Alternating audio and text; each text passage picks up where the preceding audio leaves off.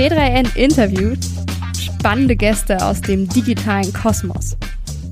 Herzlich willkommen zum T3N Interview Podcast. Heute mit Verena Finkeisen, Senior Consultant Programmatic bei RMS Radio Marketing Service, einem Audiovermarkter. Hi, wie geht's dir? Hi, moin Josie. Ja, danke, mir geht's sehr gut. Ich freue mich, dass ich heute mit dabei sein darf. Äh, für mich auch eine Premiere. Insofern, ähm, ja, bin ich gespannt. jo, unser Thema ist ja heute Programmatic Audio Advertising. Ähm, und bevor wir ins Programmatic Audio gehen, vielleicht erstmal, um die HörerInnen abzuholen, was ist denn überhaupt Programmatic Advertising? Also Programmatic Advertising ist im Grunde der automatisierte, individualisierte Einkauf von Werbeflächen in Echtzeit. Da war jetzt schon ganz viel drin und um das vielleicht noch mal ein bisschen näher auseinanderzunehmen, ähm, Im Grunde ist das ähm, ja der Handel von Werbeplätzen, von digitalen Werbeplätzen zwischen zwei Technikinstanzen. Das sind meistens eine SSP, eine Sales-Side-Plattform, die das verfügbare Inventar, also die verfügbaren Werbeplätze zum Verkauf zur Verfügung stellt und eine DSP, eine Demand-Side-Plattform, die entsprechend den Einkauf steuert und die Werbeplätze dann einkauft, sofern sie zu den Kampagneneinstellungen passen. Okay, und an welcher Stelle hängen da quasi die, ähm, also quasi die ProduzentInnen von, von ähm, Audio oder den Medien dran und an welcher Stelle diejenigen, die die Werbung schalten? Ja, also ähm, tatsächlich ist der Startpunkt ähm, des Programmatic Advertising ja tatsächlich das Inventar. Also sozusagen ähm, beispielsweise ein Audio-Stream und ähm, der Sender ähm, stellt quasi äh, sein Stream inklusive der Werbeplätze über einen Streaming-Dienstleister zum, zur Vermarktung zur Verfügung. Und äh, der Streaming-Dienstleister hat im Grunde eine Verbindung zu der Sell-Side-Plattform, also derjenigen Plattform, die das Inventar dann im Auftrag des Senders verkauft.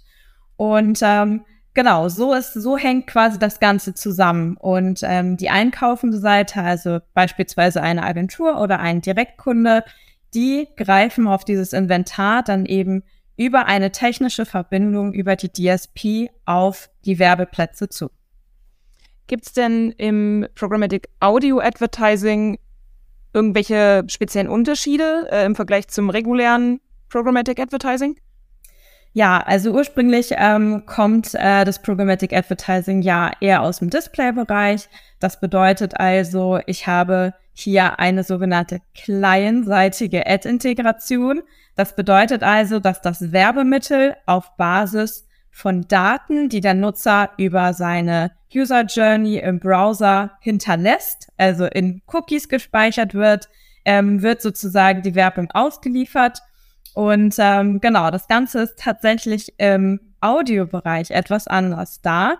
Wir im Audiobereich, ähm, wenn wir mal drüber nachdenken, was wir eigentlich für Endgeräte dort zur Verfügung haben, über die wir Audio hören können, da fällt mir zum Beispiel ein Smart Speaker, ein WLAN-Radio und natürlich auch mobile Endgeräte oder auch ein Desktop-Laptop äh, ein. Ähm, da haben wir einfach eine ganz andere Struktur für den Abruf sozusagen der Inhalte. Und das ist eben auch die Besonderheit im Audiobereich.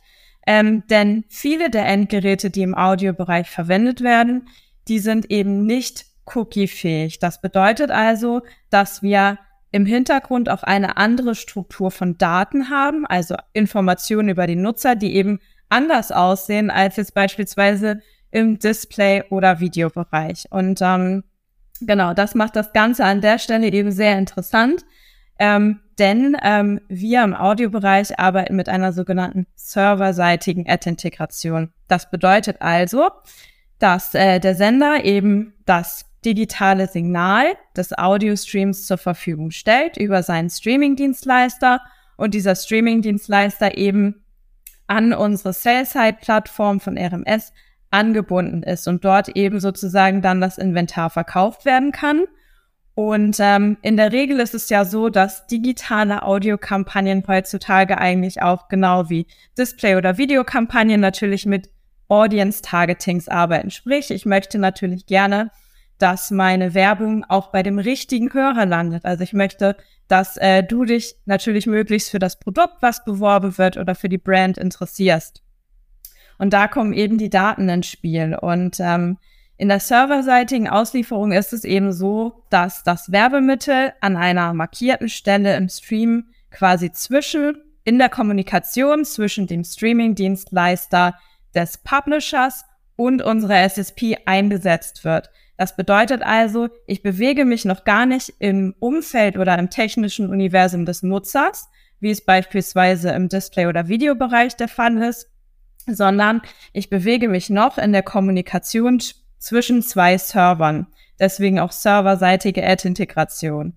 Und ähm, die Daten, die eben an dieser Stelle über den Nutzer ähm, vorliegen, die sind eben anders gestaltet als jetzt, wenn du in einer kleinseitigen Ad-Integration im Browser des Nutzers im Grunde unterwegs bist. Und ähm, genau, wir bekommen im sogenannten Bit-Request, also der Anfrage nach Werbung von unserem Publisher, ähm, eben bestimmte Informationen über den Nutzer mitgeschickt. Denn das, was ja passiert ist, ich rufe als Nutzer einen Audio-Stream auf, ähm, gebe meinen Consent, eben zum Beispiel für die Verarbeitung meiner Daten und dann ähm, geht sozusagen der Prozess der Vermarktung los. Und ähm, wir haben da eben unter anderem im Audiobereich First-Party-Daten, also klar, unsere Sender, wie zum Beispiel Radio Hamburg, die haben natürlich auch einen Login-Bereich. Da wissen wir also ganz konkret, wer hinter diesem Aufruf des Streams steckt. Und darüber hinaus haben wir eben auch noch ähm, weitere audiospezifische Daten, also zum Beispiel über welchen, über welches Endgerät hört der Nutzer, zu welcher Tageszeit, was für eine Art von Stream hört der, ähm, genau, welche, welchen Inhalt hat dieser Stream? Also es ist meinetwegen irgendwie ein Online-Only-Angebot, also sprich ein Rock-Stream oder hört er eher Popmusik? Ähm, genau. Und so ähm, setzt sich das Ganze dann quasi aus verschiedenen Daten zusammen. Und all diese Daten werden entsprechend in dem sogenannten Bit-Request an unsere SSP weitergegeben und äh, stehen dann sozusagen für die Kampagnenauslieferung zur Verfügung. Das heißt, wir haben ähm, quasi ähnliche Daten für ein Targeting von den NutzerInnen, die wir ähm, auch hätten, wenn wir Cookies benutzen würden. Also es ist quasi, ähm, also ist es möglich, dass ich ähm, im Programmatic Advertising auch tatsächlich über, also Personen anspreche im Targeting. Das ist so, genau. Also wir haben eben auch Nutzerdaten zur Verfügung, die eben zum Beispiel ähm, auch aus einem Cookie-Umfeld stammen können, aber eben auch eben diese audiospezifischen Daten, wie zum Beispiel eben Tageszeit, Art des Streams und so weiter. Und das, was wir dann machen, ist, dass in diesem Prozess des Programmatic Advertising eine sogenannte DMP, also eine Data Management Plattform im Spiel ist, die dann diese Daten aus dem initialen Bit Request nimmt und zu einem Nutzerprofil zusammenfügt. Und auf der DMP kommen dann sozusagen noch weitere Daten ins Spiel. Also wir haben eben diese Basis aus First-Party-Daten, aus audiospezifischen Datenpunkten, aus technischen Daten, die im Bit-Request mitkommen. Und die werden dann in die RMS-DMP übertragen und mit kleinseitigen Daten, also zum Beispiel ähm, von unserem renommierten Daten an ähm, eMetric angereichert und dann eben ähm, sozusagen zu ja noch umfassenderen Profilen zusammengesetzt. Das ist ein komplexes Modeling, was da im Hintergrund stattfindet. Und ähm, genau.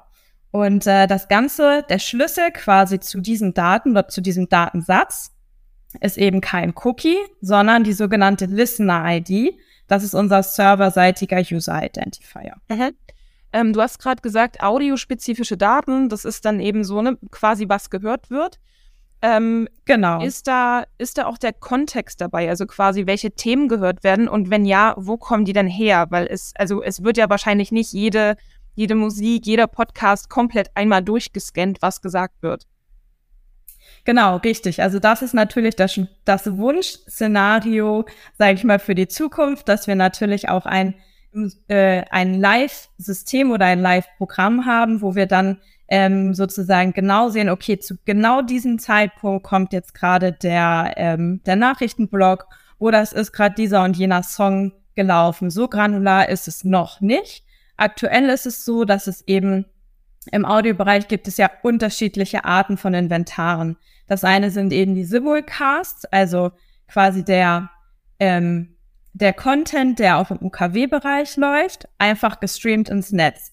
Und dann gibt es aber eben natürlich noch themenbasierte Streams, ähm, die das äh, sind die sogenannten Online-Only-Streams, die dann eben bestimmte Musikrichtungen abdecken und meistens eben nicht kuratiert sind, da sprich keine Moderation stattfindet.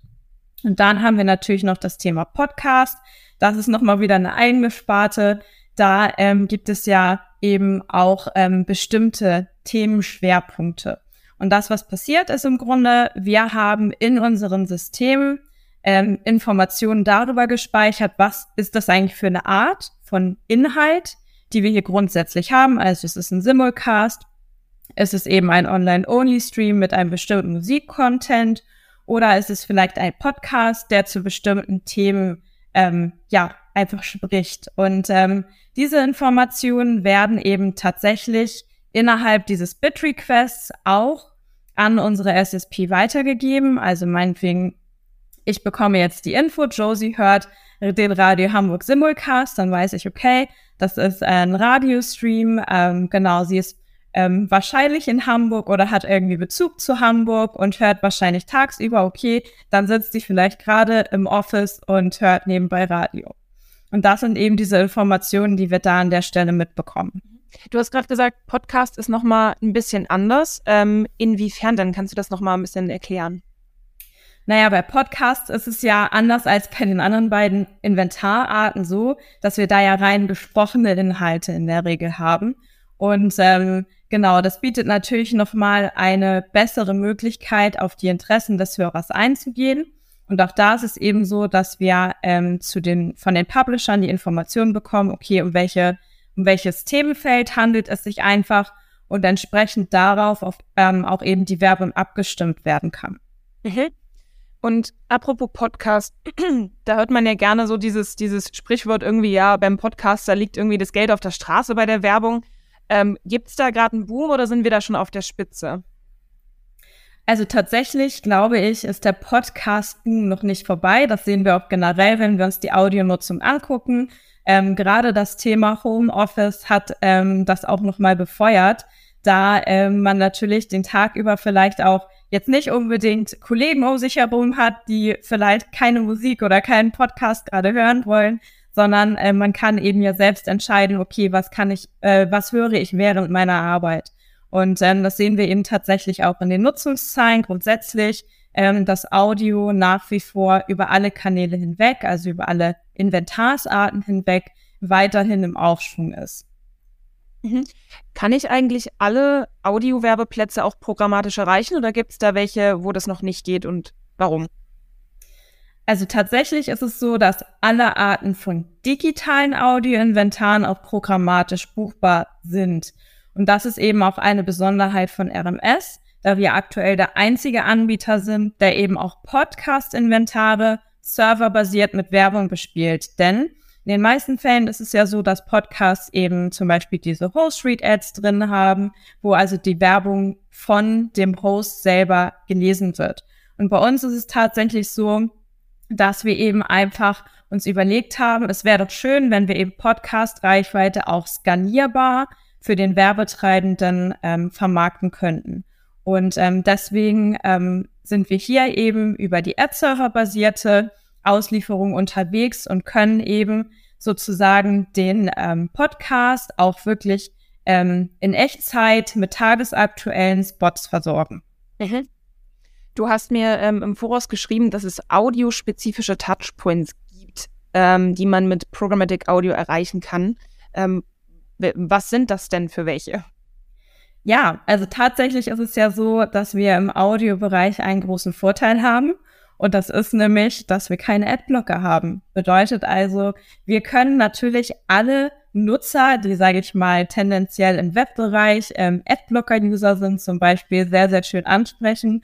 Und in der Tat zeigt sich das auch in unseren Listen-to-Rates. Das ist das ja, Key KPI von Audiowerbung, ähm, dass wir da eben auch wirklich sehr, sehr hohe Durchhörer, also sowohl im Pre-Stream, das ist ein Single-Spot vor dem Start des eigentlichen Streams, als auch im In-Stream, das ist ein kleiner Werbeblock, der aus drei Spots besteht, ähm, eben einfach sehr, sehr gute Durchhörraten haben und ähm, genau, das Ganze ist eben auch nicht skippable. Das bedeutet also, ähm, wenn der Nutzer quasi tatsächlich diese Werbung nicht hören möchte, müsste er quasi den Stream komplett beenden.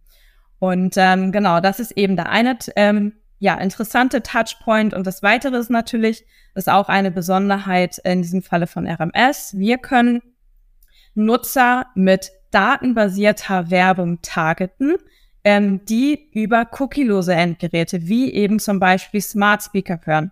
Denn wie ich vorhin ja schon gesagt habe, ähm, ist es eben so, dass man da eben natürlich ja andere Informationen über den Nutzer im Grunde hat als im Webumfeld.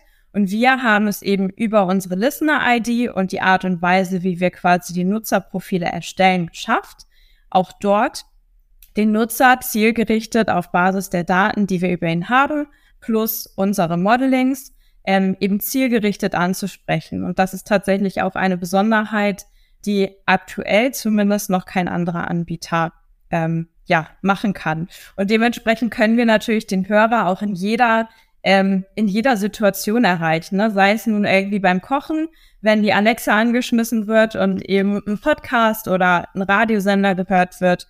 Oder eben auch beim Sport, wenn wir über mobiles Endgerät hören. Und so ist es eben so, dass Audio im Grunde ja den Hörer den ganzen Tag begleitet. Also wenn ich mal über meine ähm, Audionutzung nachdenke, dann ist es so, ich stehe morgens auf, mache erstmal meinen lokalen Radiosender an, höre mir erstmal an, okay, ne, was ist heute eigentlich los, was ist vielleicht wichtig für mich. Ähm, dann starte ich zur Arbeit, dann höre ich vielleicht schon auf dem Weg zur Arbeit meinen Online-Only-Stream mit der Musik, die mir gefällt. Und äh, genau, abends beim Sport oder beim Kochen höre ich halt mir gerne noch mal einen Podcast an, einfach um noch mal ein bisschen auf andere Gedanken zu kommen. Und ähm, ja, so begleitet Audio eben den Hörer den ganzen Tag. Mhm. Und wenn ich mir jetzt vorstelle, ähm, ich bin eine Firma und ich produziere einen Werbespot und lasse den im Audio ausspielen und jetzt läuft das, weiß ich nicht, im Radio oder bei irgendeinem Podcast, wie kann ich denn messen, dass das Ding erfolgreich war, vor allem wenn ich vielleicht nebenher noch irgendwo eine andere Anzeige geschaltet habe. Wie kann ich das auch auseinanderhalten? Also tatsächlich ist es so, ähm, das hatte ich vorhin ja schon angesprochen, dass wir eben bezogen auf die Audiokampagne haben wir eben Listen-to-Rates, die eben anzeigen, okay, wie lange also wurde der Spot durchgehört, ähm, mit welcher Rate wurde der durchgehört. Da kannst du erstmal grundsätzlich sehen, okay, wie hat eigentlich die Audiokampagne performt. Darüber hinaus haben wir tatsächlich im Audiobereich auch ähm, Werbemittel, die eben auch klickbar sind. Das heißt, du hast neben der Listen-to-Rate teilweise auch noch eine Click-through-Rate. Das heißt, du kannst eben auch eine Conversion messen, kannst sagen, alles klar, der Nutzer hat hier ähm, den Audiospot gehört, gleichzeitig ein Banner gesehen, draufgeklickt und über Audio konvertiert. Das ist sozusagen die Basic, sage ich mal, die Basic-Funktion. Und ähm, genau darüber hinaus ähm, haben wir tatsächlich auch eine eigene Marktforschungsabteilung, die eben auf Basis von Daten äh, auswerten kann, was war eigentlich der Impact meiner Audiokampagne im Media Mix. Das ist allerdings noch ähm, über Befragungen. Wir arbeiten allerdings gerade an einer Lösung, ähm, gerade für den programmatischen Bereich, wo wir eben wirklich messen können, okay, wer aus einem bestimmten Panel hatte eigentlich Kontakt zu der Audiokampagne und was ist hinterher passiert. Und so, ich sage mal, Audio oder Programmatic Audio ist ja noch ein recht junger Kanal im Vergleich zu den anderen Online-Medien und äh, darüber hinaus ja einfach auch ähm, von der Datenstruktur anders eben als die anderen Kanäle. Und da ähm, sind wir natürlich gerade noch in der Entwicklung und arbeiten natürlich stetig daran, dass wir eben auch den Erfolg von Audiokampagnen noch messbarer machen. Mhm. Und für wen lohnt sich das denn so mit Programmatic Audio überhaupt anzufangen zu werben. Also ich frage mich zum Beispiel Tischlerei XY um die Ecke. Ähm, ist das für die sinnig, eine Programmatic-Kampagne zu machen? Also tatsächlich haben wir im äh, Programmatic Audio Bereich eigentlich kein Mindestbuchungsvolumen, wie zum Beispiel jetzt, wenn du über UKW-Werbung nachdenkst. Da brauchst du ja allein schon eine, ein bestimmtes Media-Budget, damit du überhaupt sozusagen einen bestimmten Werbedruck erzeugen kannst. Und das ist natürlich in digitalen Kanälen durchaus viel, viel besser steuerbar. Wir haben dann natürlich ähm, durch die Datentargetings können wir eben spezifische Zielgruppen erreichen. Wir können zum Beispiel sagen, ich möchte ähm, meinetwegen Haushaltsführende zwischen 20 und 49 erreichen, die in einem bestimmten Postleitzahlengebiet wohnen. So, das wäre dann zum Beispiel für, für die angesprochene Tischlerei, Tischlerei interessant, zu sagen, alles klar, ich möchte halt im Umkreis um meine Tischlerei, meinetwegen 20 Kilometer, möchte ich die Leute ansprechen, die potenzielle Kunden sind. Und ähm, man muss allerdings dazu sagen, ähm, dass es ein Unterschied zwischen regionaler und nationaler Vermarktung ist. Wir als RMS sind ein nationaler Audiovermarkter und ähm, die regionale Werbung, die eben aber auch programmatisch gebucht und ausgeliefert werden kann, die wird von unseren Radiosendern direkt bedient. Und wie sieht denn überhaupt eine gute Audiowerbung aus? Also die beste Buchung nützt mir nichts, wenn quasi der Spot doof ist. Das stimmt. Auch äh, dazu werden wir natürlich immer wieder befragt und wir haben tatsächlich auch ähm, ein Marktforschungstool entwickelt, wo vorab quasi getestet werden kann, okay, wie performt mein Spot eigentlich? Ähm, das ist tatsächlich ein klassischer Marktforschungsansatz. Da wird der Spot eben neben anderen Spots in einem Werbeblock, in einem fingierten Werbeblock ähm, sozusagen vorgespielt.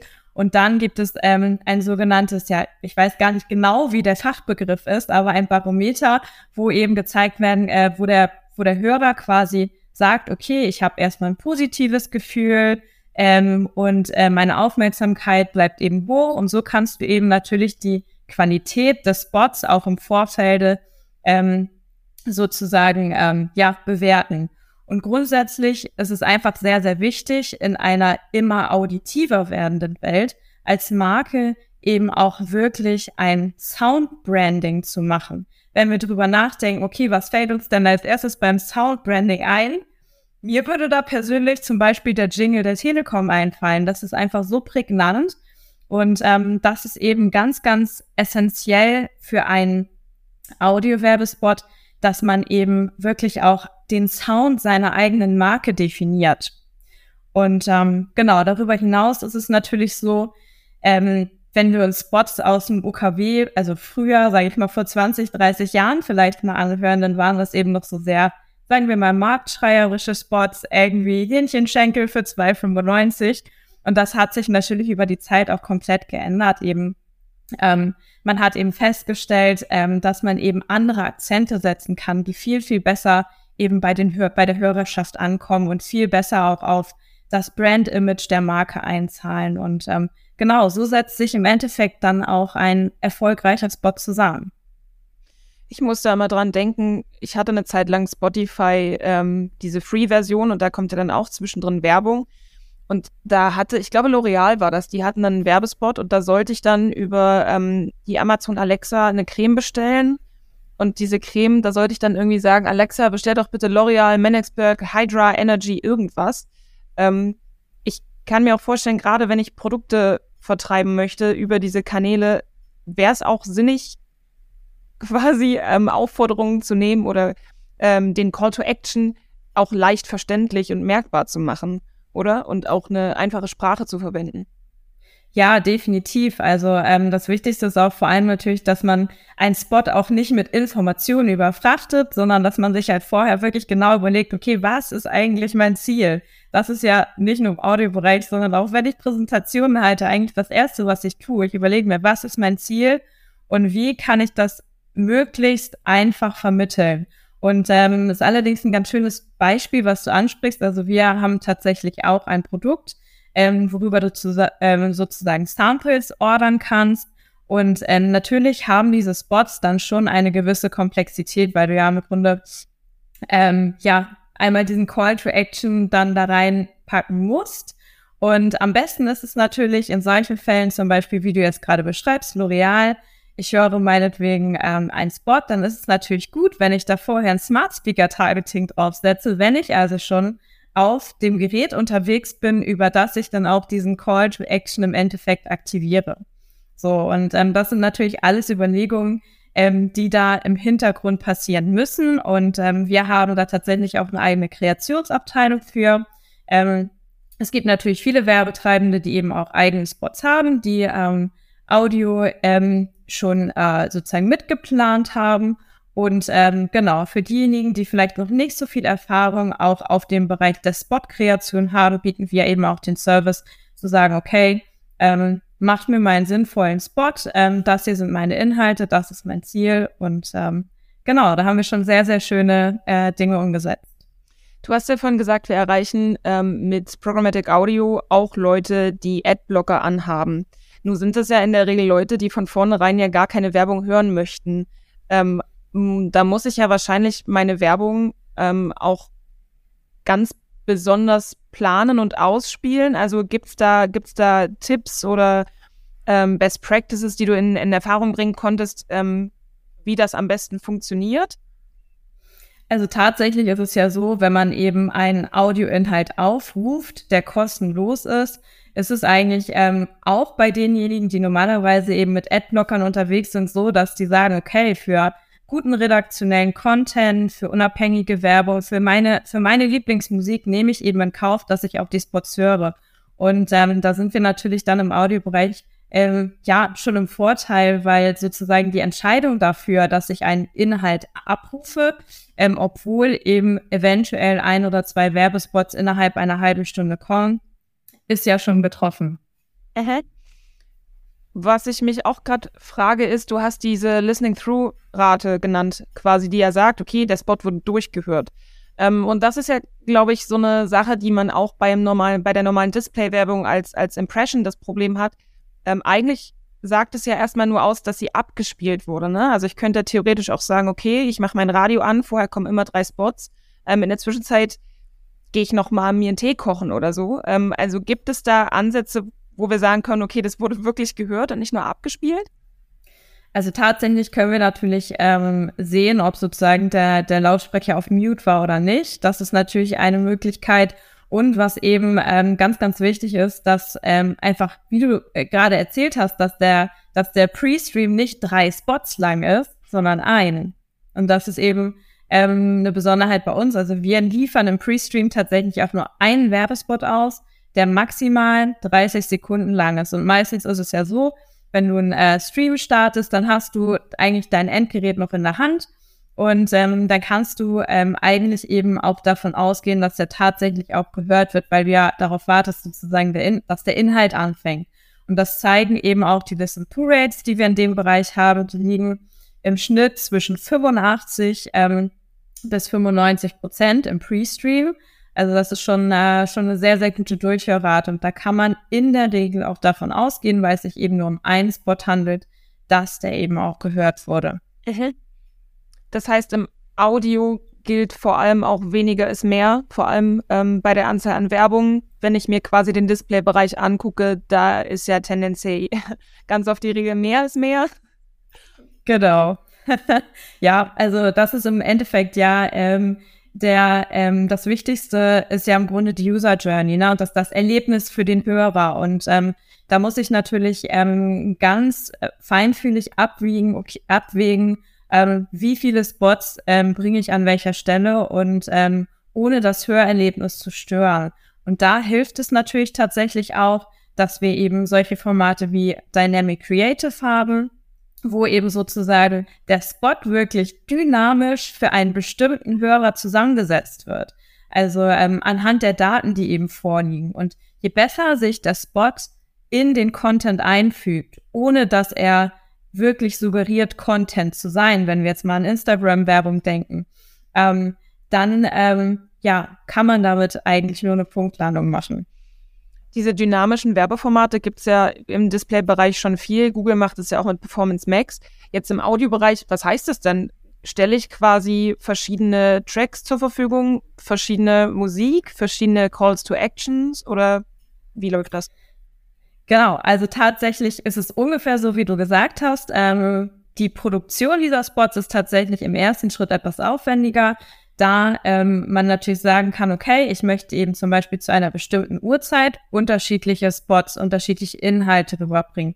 Oder ich möchte aber zum Beispiel ähm, für einen Erwachsenen, der zwischen 18 bis 29 ist, einen anderen Inhalt transportieren oder eine andere, äh, meinetwegen anderen Sound rüberbringen als jemand, der eben älter ist.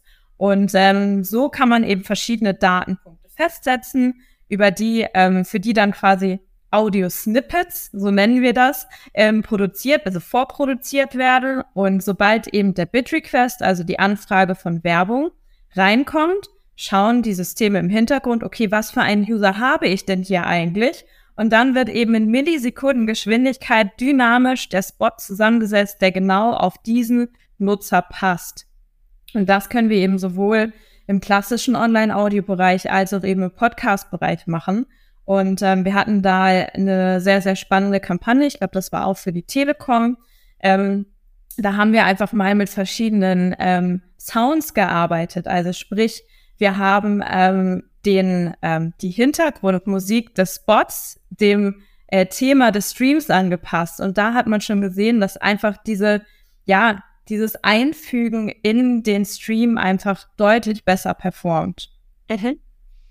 Ähm, wenn ich jetzt sage, okay, das klingt jetzt nach was, was ich brauche, ich möchte gerne im Audiobereich Werbung machen und vor allem auch programmatisch, ähm, hast du Tipps, wo ich einsteigen könnte? Also womit könnte ein Unternehmen anfangen?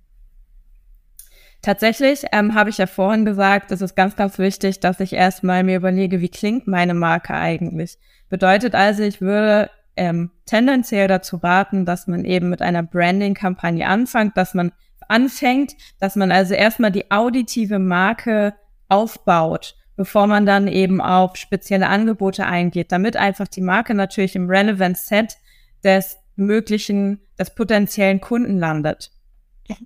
Okay. Ähm, also Strategie. Zuerst, wir brauchen also quasi eine, eine Strategie, auf die wir überhaupt aufbauen können. Ja. Wie ist das denn ähm, quasi in der näheren Zukunft? Was siehst du denn ähm, quasi so zum Abschluss als Themen oder Trends, die ähm, in diesem oder in den nächsten Jahren auf uns zukommen werden in dem Bereich? Also tatsächlich ähm, betrachtet auf die Werbeformate werden diese natürlich einfach wirklich immer individueller und an die Bedürfnisse des Nutzers angepasst. Das ist sozusagen das, was von der Kreationsseite wahrscheinlich noch mehr verstärkt wird. Ähm, darüber hinaus, also aktuell werden die Spots ja mit Sprechern, mit menschlichen Sprechern vorproduziert. Und ähm, ich sage mal so, der Trend geht dahin, dass man natürlich auch experimentiert, dass man sagt, okay, da spricht jetzt eine KI-Stimme. Und ähm, ich muss halt sozusagen die Audiospots im Endeffekt vielleicht nicht mehr vorprogrammieren. Das ist mit Sicherheit noch ein bisschen hin, aber das ist zumindest das, was wahrscheinlich im Bereich der Kreation passieren wird. Ähm, wenn uns, wir uns auf das Thema Daten nochmal fokussieren und sagen, hey, was ist denn eigentlich, wenn die Third-Party-Cookies äh, nicht mehr existent sind? Ähm, dann kann man eben nur sagen, dass der Audiobereich, gerade auf Programmatic Audio, einfach bereits heute durch die Cookie-Less-Targeting-Lösung schon Vorreiter auf dem Thema ist und einfach schon mit etablierten Lösungen im Cookie-Less-Bereich glänzen kann. Und ich glaube einfach, dass ganz, ganz viele ähm, Anbieter gerade genau vor diesem Thema stehen. Ja, wo bekomme ich denn eigentlich jetzt meine User-Daten her? Und ähm, da sind wir, glaube ich, schon sehr, sehr gut aufgestellt und tendenziell werden wir eben auch ähm, einfach da eben die, die Vorreiterrolle einnehmen. Ähm, weil das, was jetzt quasi noch besonders im Hinblick auf die Datenstruktur im Programmatic Audio Bereich ist, wird irgendwann Standard. Mhm. Und ähm, genau, grundsätzlich kann man eben einfach sagen, dass ähm, Audio in einer cookieless World ähm, nach wie vor eben einfach auch ein fester Bestandteil von äh, Kampagnen sein wird, weil wir einfach eben nach wie vor wachsende Reichweiten haben und weil wir eben Daten und Personalisierung anbieten können und das eben genauso gut wie im äh, Display-Bereich.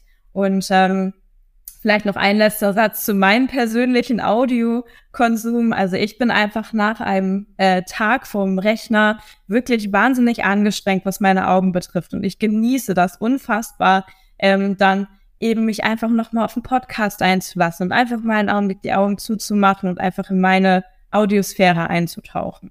Ja, also hören werden wir wahrscheinlich immer so. Also ich glaube, wir werden genau. nie aufhören zu hören. In dem Sinne, ähm, vielen Dank für deine Zeit, Verena. Ähm, ich habe übrigens vergessen, mich vorzustellen. Ich war Josephine Kramer. Ich bin Marketingreferentin bei T3N. Und ähm, ja, dann wünsche ich äh, dir und unseren HörerInnen noch einen schönen Tag. Vielen Dank, dass ihr dabei wart.